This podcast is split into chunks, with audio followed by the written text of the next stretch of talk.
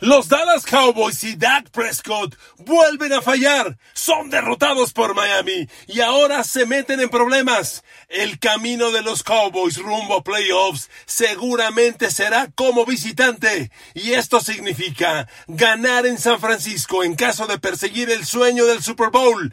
Algo que hasta ahora han probado ser incapaces de lograr. Del otro lado, Tua Tagovailoa entrega un juego espectacular, demuestra que es un coreback grande para partidos grandes. Y finalmente Miami gana un partido de gran relevancia, amarra el boleto a playoff y está listo para enfrentar a Mahomes, Josh Allen y quien le pongan rumbo a un probable Super Bowl.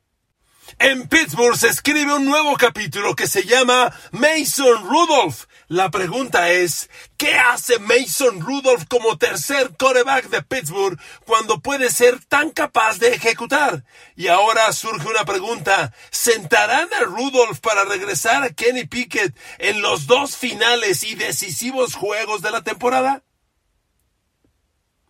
Queridos amigos, bienvenidos a mi podcast. Los saludo con cariño, con agradecimiento y muy emocionado. A ver amigos, primero como aficionado. Qué maravilla es la NFL, qué maravilla. Llevamos tres semanas, tal vez cuatro, gozando ya de los playoffs. Estos partidos son un duelo de playoff adelantado. Desde el Philadelphia Buffalo, que fue un partidazo, pasando por el Kansas City Buffalo, eh, el San Francisco Filadelfia y ahora esta gran batalla Cowboys Dolphins, un partido de alto nivel, dramático, bien ejecutado, que prácticamente es un duelo de playoff adelantado. Es cuando nuestra NFL no tiene comparación. Sin embargo, amigos, empezando el análisis del lado cowboy, ¿de qué te sirve otra vez jugar un gran partido y perder un gran partido. A ver, jugar como nunca y perder como siempre, mandándole un abrazo a nuestra querida selección mexicana de fútbol, no sirve de nada. No sirve de nada y Dallas Cowboys otra vez demuestra que no tiene el nivel para ganar los partidos grandes como visitante. Así de simple.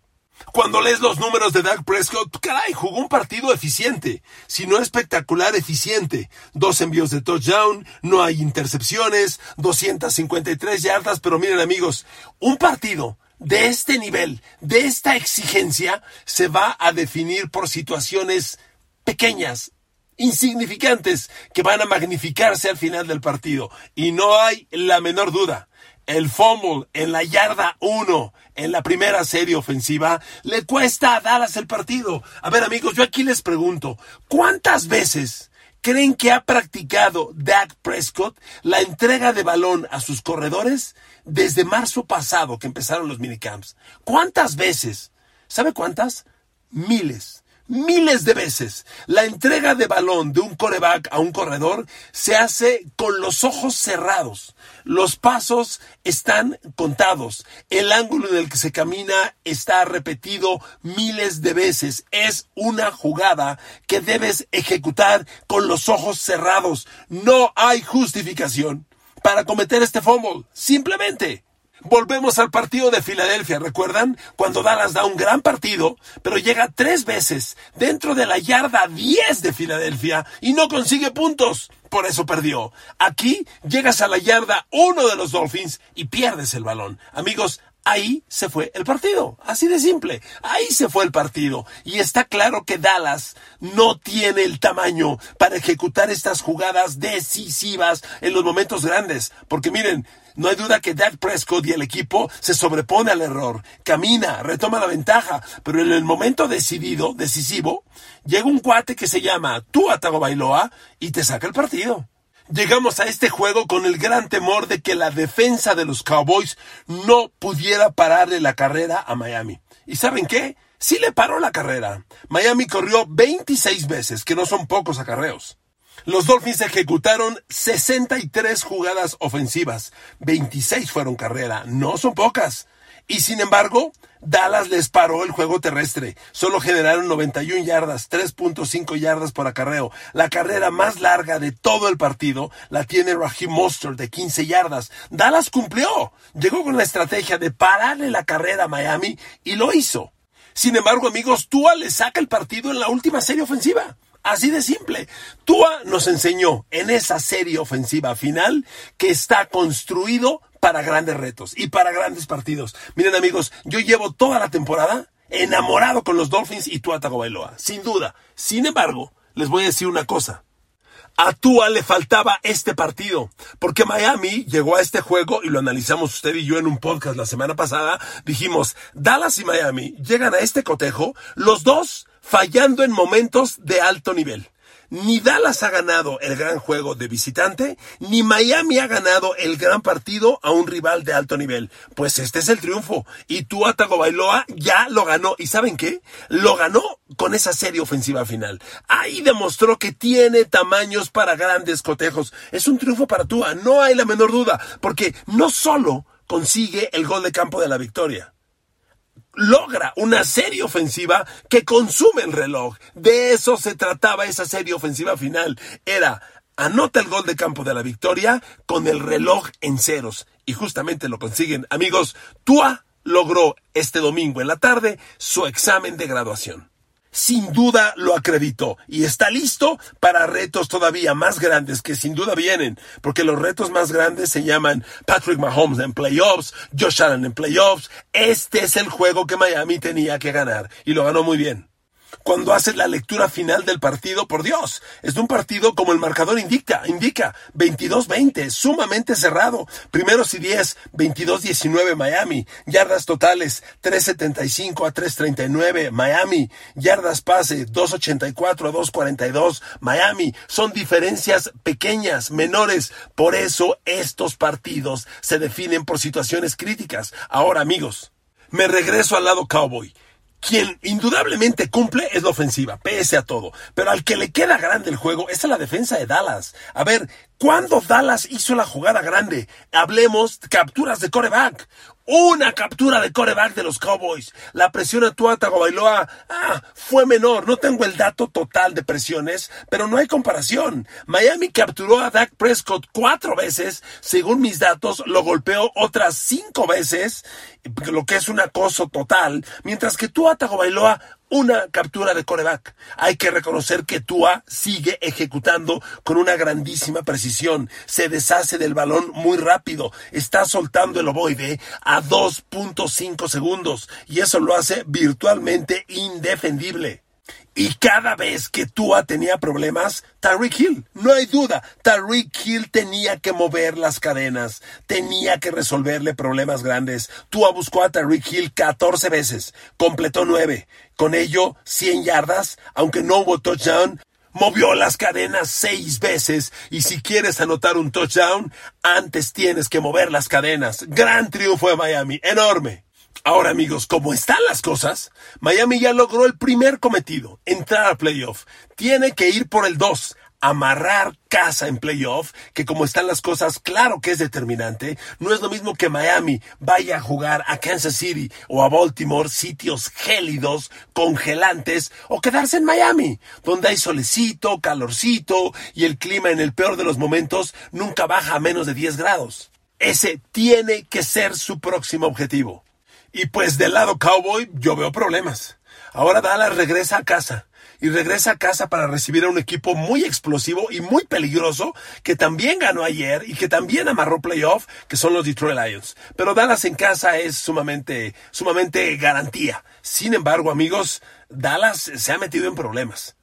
En este momento no ha jugado Filadelfia su partido que tendrá el lunes contra los New York Giants. Si Filadelfia gana, que, yo creo va a ganar, se trepa sobre los Cowboys y Dallas baja del segundo lugar global en la americana al quinto. Y ese descenso es, es, significativo, porque si Dallas entrara a playoff como segundo lugar y en playoff le toca visitar a Detroit, no recibirlo en el caso que se dé ese cotejo. Van a jugar la semana entrante, Lions y Cowboys, va a ser en Dallas, pero si se encontraran en playoff y Dallas entra como segundo, Dallas tendría que ser de visitante. Entonces quiero ver a Dallas ganando en Detroit primero, luego ganando en Filadelfia segundo y luego ganando en San Francisco. Es un escenario muy complejo, amigos, sinceramente particularmente para un equipo que nos ha demostrado que no puede ganar el juego grande fuera de casa. Y miren, voy a ser bien claro, ¿eh? Esto es cocheo. Simplemente que tu equipo baje tanto de visitante a local es cocheo. Hoy Dak Prescott jugando en casa tiene 20 pases de touchdown, 2 intercepciones. Jugando de visitante, baja a 10 de touchdown, 5 intercepciones. ¿Qué diferencia? Como, como visitante lanza la mitad de los pases de touchdown y casi el triple de intercepciones. No hay comparación. Amigos, Dallas está en problemas, ¿ok? Dallas está en problemas. Reconozco que jugó un gran partido, como lo jugó aquella vez contra Filadelfia en Filadelfia, pero repito, honrando aquí a nuestra fabulosa selección mexicana de fútbol. Jugar como nunca y perder como siempre sirve de un carajo, ¿eh? Y Dallas hoy está en graves problemas. Bueno, vámonos ahora con los Pittsburgh Steelers. A ver amigos, Pittsburgh gana un partido muy importante, juega un partido explosivo, sobre todo Pittsburgh juega un partido muy emocional, muy emotivo, muy intenso y gana como equipo bien coachado, bien inspirado y bien con un buen plan de juego para superar al rival. Sin embargo, quiero ser bien claros. El 34-11 de Steelers a, Cincinnati es un triunfo bien ganado, sin duda. Y lo ganó el equipo porque Pittsburgh a la defensa acosó e hizo pedazos a Jake Browning. Pero no hay duda que Mason Rudolph Mason Rudolph marca diferencia. Y lo que pasa con George Pickens, a ver amigos, yo creo que el talento elite de George Pickens nunca ha sido cuestionado. El tema es el carácter, la personalidad. Y si este cuate va a jugar cuando quiere y no sabemos cuándo quiere y cuándo no quiere, pues la neta, así está cabrón, con todo respeto, ¿no creen? Ahora, amigos, yo les pregunto una cosa. Mason Rudolph generó para los Steelers una ofensiva total de más de 400 yardas. En realidad generaron 400 yardas de ofensiva total, 34 puntos. Pittsburgh explotó al ataque como nunca. Yo le tengo dos preguntas. Uno, ¿por qué diablos Mason Rudolph siempre ha sido el coreback 3 para Mike Tomlin? El coreback 3. No el, ni siquiera el 2. A ver amigos, ya vimos a Trubinsky y usted y yo que en este podcast tenemos un diálogo muy claro y muy sincero. Yo le pregunto, ¿quién carajos pensó que Trubinsky iba a jugar diferente? ¿Quién carajos ha subestimado a Mason Rudolph? A ver, amigos, Mason Rudolph no es Ben Big Ben Roethlisberger, no es Terry Bradshaw, pero vean cómo puede ejecutar. Es un jugador que te da más confianza. Trubinsky es permanentemente inseguridad. Pittsburgh, Pittsburgh tiene en Trubinsky no a un líder, a un jugador que te genera inseguridad, temor, preocupación. En cambio, Mason Rudolph le inyectó confianza, emotividad al equipo. Eso quieres de un líder. Mi pregunta es, me encantaría estar en el palco de prensa de los Steelers y decirle, señor Tomlin, ¿nos podría explicar por qué Mason Rudolph siempre ha sido el 3 en sus corebacks? O sea, ¿qué tiene Trubinsky? Que no tiene Rudolph para que usted lo haya puesto como el 2 desde la temporada pasada. Porque les recuerdo que Mason Rudolph no juega desde la temporada pasada. Amigos, es un mundo. Yo honestamente no, no, no, lo comprendo. Tampoco voy a sobrereaccionar, por eso le insisto. No es que Mason Rudolph parezca ser ahora el nuevo Ben Roethlisberger o el nuevo Terry Bradshaw. No, pero yo creo que claramente Mason Rudolph ofrece mucho más de lo que Trubinsky no. Entonces, ¿por qué desperdiciaste tres partidos con Trubinsky? Además, tres partidos muy cómodos, en casa, contra rivales muy vencibles.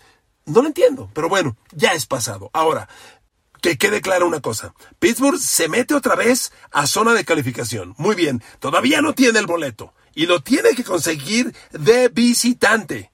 Y va a ir con dos partidos ante dos rivales urgidos de ganar. Seattle, su próximo rival, que tendrá que ir a Seattle, es un equipo que está muy parecido a Pittsburgh.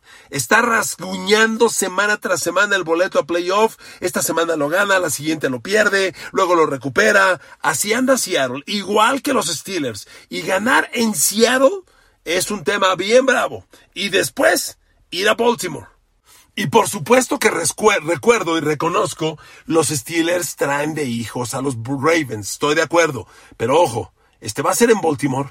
Baltimore es un equipo que está en la cima del NFL. Todavía no sabemos qué va a pasar el lunes contra los 49ers, pero es un partido decisivo. Pittsburgh sí o sí tiene que ir a Baltimore a sacar la victoria si quiere el boleto. Ahora amigos, hay otra cosa. Pittsburgh tiene una defensa con unos playmakers fascinantes. El de ayer fue otro de esos partidos donde pareciera que TJ Watt y Alex Highsmith pueden ganar solos el partido. Hicieron pedazos a Jake Browning en lo físico y en lo emocional. Lo engañó. La intercepción que hace Alex Highsmith es una joya porque enseñan disparo Watt por un lado, Highsmith por el otro. Finalmente el que dispara es solamente TJ Watt.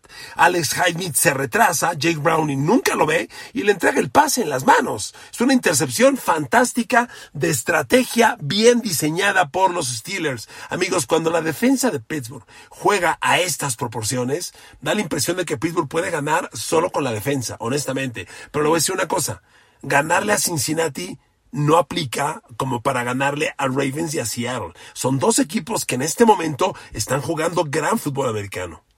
Ahora amigos, cerremos el podcast. La NFL se ha puesto fabulosa, fascinante. Tenemos una, una serie de playoffs todavía por definir. Estamos en la Navidad y el Año Nuevo. Yo quiero cerrar este podcast mandándole un abrazo con todo mi cariño y con todo mi agradecimiento por estar juntos. Estoy grabándole este podcast antes de sentarme a la cena de Navidad.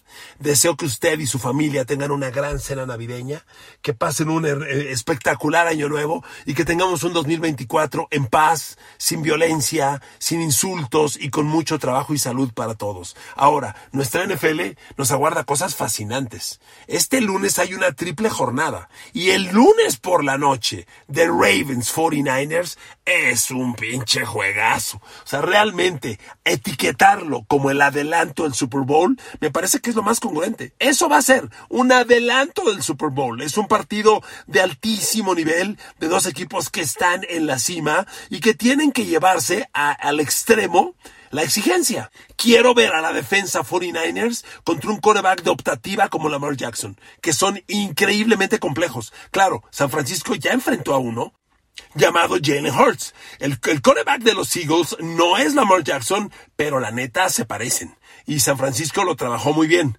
Es muy importante el lunes que San Francisco le cierre la carrera a Lamar Jackson. Un coreback que no sabe si va a pasar o a correr es tremendamente difícil de contener, muy complicado, porque hay veces que lo estás persiguiendo y si lo atacas, lanza, y si cubres pase, corre. Entonces, tienes que llevar dos hombres permanentemente, uno para el pase y uno para la carrera, y no es un asunto sencillo. Yo quiero ver a los 49ers ante Lamar Jackson, pero le repito, que 49ers haya trabajado tan exitosamente a Jalen Hurts, para mí es una señal de que lo pueden hacer muy bien.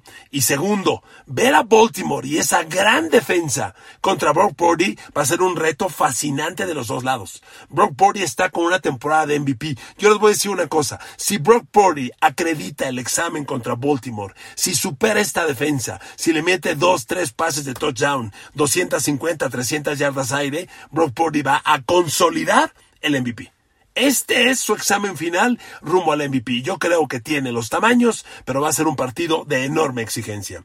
Queridos amigos y amigas, no me queda más que darles las gracias, de mandarles bendiciones. Yo soy una persona que cree en Dios. Si usted tenga sus creencias cualquiera, las respeto, pero como creencias que tengo, le deseo y le pido a Dios por usted y por todo nuestro México que tengamos un país en paz, que tengamos un país con salud y con mucho trabajo. En realidad, cuando pasan los años te das cuenta que tener salud y trabajo es lo único que, hay que pedirle al Divino, al Todopoderoso. Lo demás lo ponemos nosotros. Yo le pido a Dios que para usted haya mucha salud y mucho trabajo y lo demás, sin duda, será un año espectacular y de eso nos encargamos nosotros.